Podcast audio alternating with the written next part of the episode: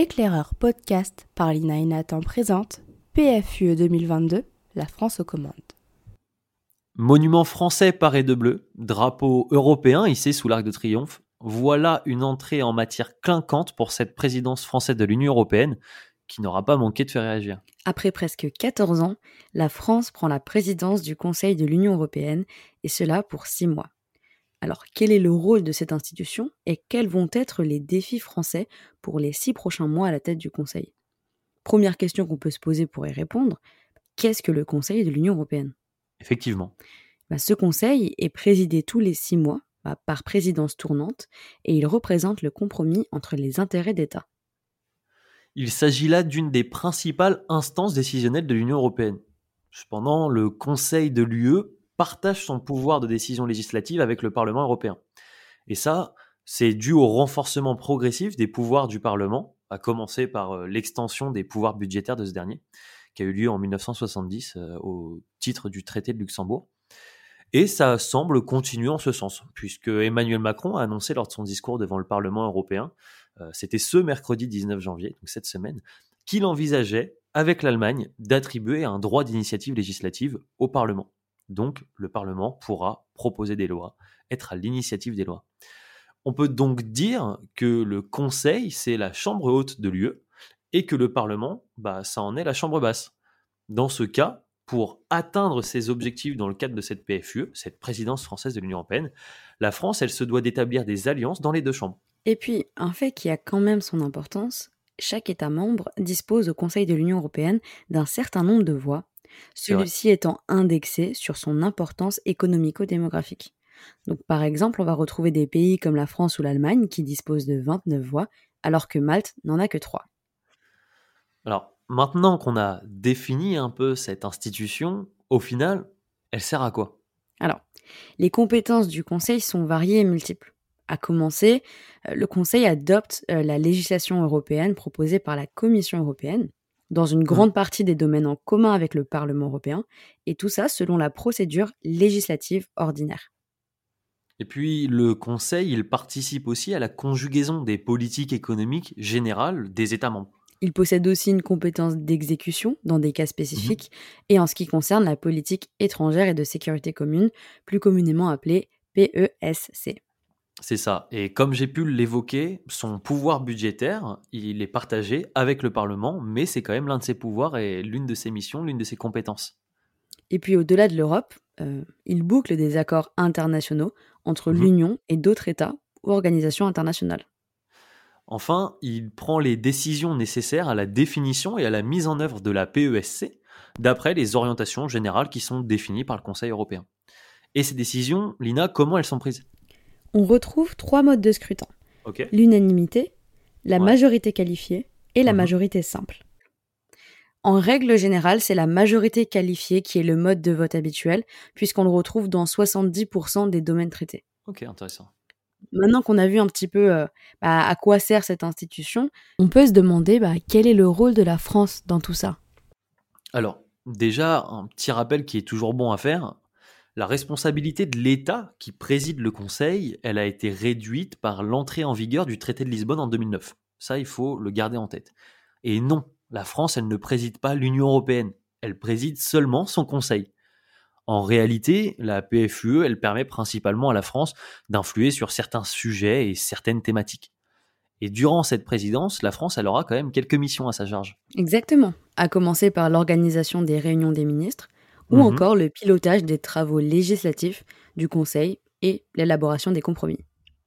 Et puis, la France, elle devra notamment assurer la coopération entre tous les États membres. Elle représentera le Conseil dans le schéma institutionnel européen, donc auprès de la, du Parlement ou encore de la Commission, et elle gérera l'actualité internationale.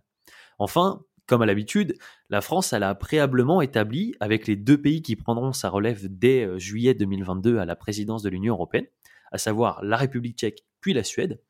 Donc la France, elle a établi un programme commun qui est appelé le programme du trio et qui définit les priorités pour les 18 prochains mois. Bon, ça c'était pour les missions que mhm. tout pays doit remplir pendant une présidence du Conseil des ministres. Exactement. Mais parlons un peu plus des objectifs français. Relance, puissance, appartenance. Oui, alors vous l'avez sûrement déjà entendu, ce triptyque utilisé par Emmanuel Macron pour définir les enjeux de la présidence française du Conseil. Mais bon, ça c'est pour la forme. Dans le fond, ça veut dire quoi? Bah, Premièrement, il y a l'objectif et la question de la souveraineté européenne. Au-delà du bon fonctionnement et de la bonne coopération en interne, Emmanuel mhm. Macron désire une union qui est plus puissante en dehors de ses frontières. Une union plus à même de contrôler son destin. Il a notamment évoqué ce mercredi 19 janvier sa volonté de réduire la dépendance aux énergies russes qui met l'Europe dans une situation délicate et qui limite son action face à la mer Russie. Et puis c'est aussi une souveraineté européenne qui doit apporter des réponses aux crises migratoires et aux conflits qui sévissent aux portes de l'Europe, avec notamment la guerre entre l'Ukraine et la Russie. Le chef d'État français, il désire établir une meilleure maîtrise des frontières européennes, et c'est pourquoi il a appelé à une réforme de l'espace Schengen, qui devrait, vraisemblablement, selon ce qu'il en est dit, s'inspirer du modèle de la zone euro. Afin d'enrichir sa capacité de défense et d'action aux frontières, la France, elle, soutiendra un mécanisme d'urgence de soutien aux frontières, en coopération avec Frontex, qui est l'agence européenne de garde-frontières et de garde-côtes. Ce mécanisme, il devrait permettre le déploiement rapide de forces de l'ordre et de matériel. Mais l'objectif, c'est quoi? L'objectif, il semble donc clairement de passer d'une Europe en réaction à une Europe proactive. Et puis vient ensuite la question d'un nouveau modèle pour l'Europe un modèle de croissance, mais aussi un modèle plus humain. Un modèle qui vise à faire de l'Europe une puissance démocratique, culturelle et éducative. On y retrouve dans un premier temps l'application d'un SMIC européen ou hmm. encore la réduction des écarts salariales hommes-femmes. Et puis, le président français, il a aussi déclaré vouloir intégrer le droit à l'avortement et la protection de l'environnement dans la charte des droits fondamentaux de l'Union européenne. Ça semble comme un pied de nez fait à la toute nouvelle présidente du Parlement, Roberta Metsola, qui est une opposante au droit à l'IVG. Enfin, ce modèle, il inclut l'urgence climatique comme une orientation stratégique clé dans la lignée des enjeux de neutralité carbone 2050 euh, qu'a pu prendre l'Europe.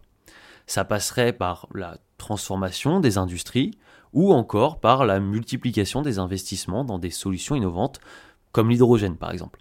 Mais l'ambition, elle va au-delà des frontières européennes, avec la volonté d'inciter les acteurs européens comme internationaux d'apporter une réponse efficace à l'exigence écologique qui s'impose à nous.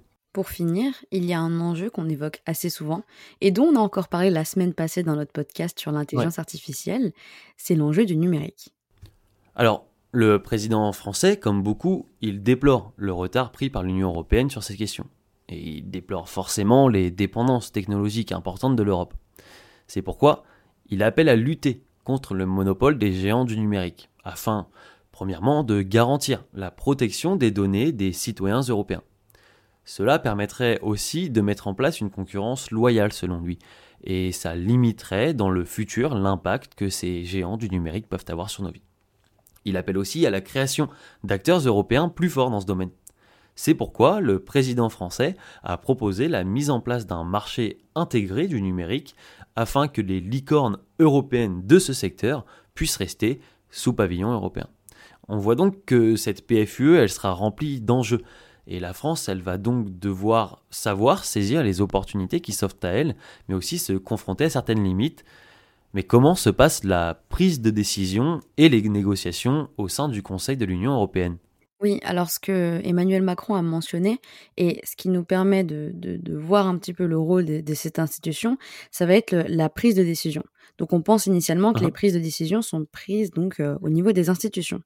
Eh bien en réalité, une grande partie de ces décisions se trouve en dehors des institutions.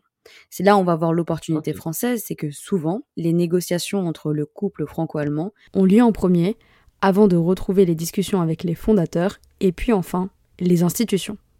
Important de mentionner également les lobbies qui jouent un rôle euh, fondamental dans la prise de décision. Donc cette prise de décision-là, elle va avoir un enjeu important pour la France et elle a besoin d'acteurs pour agir. Donc quels sont les acteurs français de la PFUE On retrouve d'abord Clément Beaune. C'est le secrétaire d'État aux affaires européennes et son rôle est de garantir la cohérence et l'unité de la position française au sein de l'UE. Donc il va chercher à faire avancer les dossiers de la France. Exactement. Puis on a aussi Stéphane Séjourné, qui est président du groupe des libéraux de Renew Europe euh, au Parlement européen. Pour Stéphane Séjourné, l'enjeu, ce sera de construire une majorité au sein de l'Assemblée législative pour pouvoir faire avancer l'agenda français. Enfin, on a Philippe Légis Costa, ambassadeur français auprès de l'Union européenne. Il représente les Mhm. intérêts des 27 et il a pour objectif de construire des compromis. En temps normal, il porte la voix de la France auprès des institutions communautaires. On a vu les acteurs français, on a vu la constitution, enfin l'institution et le rôle de la France avec sa présidence. Et ça, ça prouve et ça met en avant des défis au final pour Mhm. la France. Donc on a tout d'abord un enjeu de nationalisme qui se bat contre la souveraineté européenne. Donc qu'est-ce que je veux dire par là? C'est que la France promeut la souveraineté européenne et cherche à étendre cette pensée lors de sa présidence. Cependant, Macron risque de se confronter aux pays où l'opinion d'une souveraineté nationale prédomine. On peut citer notamment Orban, partisan de la souveraineté nationale, qui annonce le duel conceptuel franco-hongrois. Un magazine hongrois avait souligné la volonté d'Orban d'entraver le succès d'Emmanuel Macron au grand sommet informel des 27 programmé pour la mi-mars. Rappelons que ce sommet a pour objectif de discuter d'un nouveau modèle européen entre les chefs d'État et de gouvernement. Mais on a donc, durant cette présidence française de l'Union européenne, une imbrication entre la politique européenne et les enjeux de la campagne présidentielle française euh, qui arrive en avril 2022. Et du coup, euh, c'est un risque ou un pari gagnant pour la France?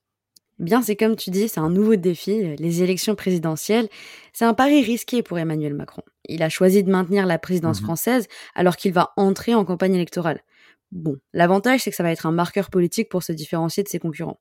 Mais la présidence française effective, est effective de moins de trois mois et il risque d'y avoir un flottement en cas de changement de présidence de la République. Bon, malgré ça, on peut faire une petite remarque, car au final, ce n'est pas un cas inédit. En 1995, Chirac succède à Mitterrand à la présidence Exactement, de la République et à la présidence de la PFUE. C'est vrai. Donc si on devait faire euh, une petite conclusion, ou plutôt devrais-je dire une ouverture sur ce sujet, la question qu'on peut se poser à partir de- de- d'aujourd'hui, la feuille de route de la France est-elle trop ambitieuse? Alors, entre un programme européen très chargé, euh, les opposants notamment et les concurrents à la présidentielle d'Emmanuel Macron euh, lui ont loué son discours devant le Parlement européen, mais c'est un discours qui fait beaucoup de promesses. Est-ce que euh, il va pouvoir y avoir des actes? Parce que bah, du coup, c'est un, un programme européen qui est très chargé. On a l'élection présidentielle française qui arrive en avril. Et puis les attitudes des États membres qui sont parfois divergentes, qui sont parfois contraires. Du coup, bah, le programme français, il semble un petit peu ambitieux. Surtout qu'on a trois temporalités différentes au niveau des dossiers à traiter sous la présidence française. On a ceux qui sont déjà en négociation, avec le salaire minimum ou encore l'espace Schengen. On a les propositions de réforme qui sont impulsées par la France. Et enfin, on a les grands débats sur des questions larges comme la souveraineté, par exemple. Ces différents niveaux de dossiers européens complexifient sans doute la PFUE déjà limitée à six mois. On peut conclure avec une citation de Tara Varma, directrice du bureau de Paris de l'European Council on Foreign Relations, qui considère que le rôle de la France est d'être un honest broker, en français, un médiateur honnête.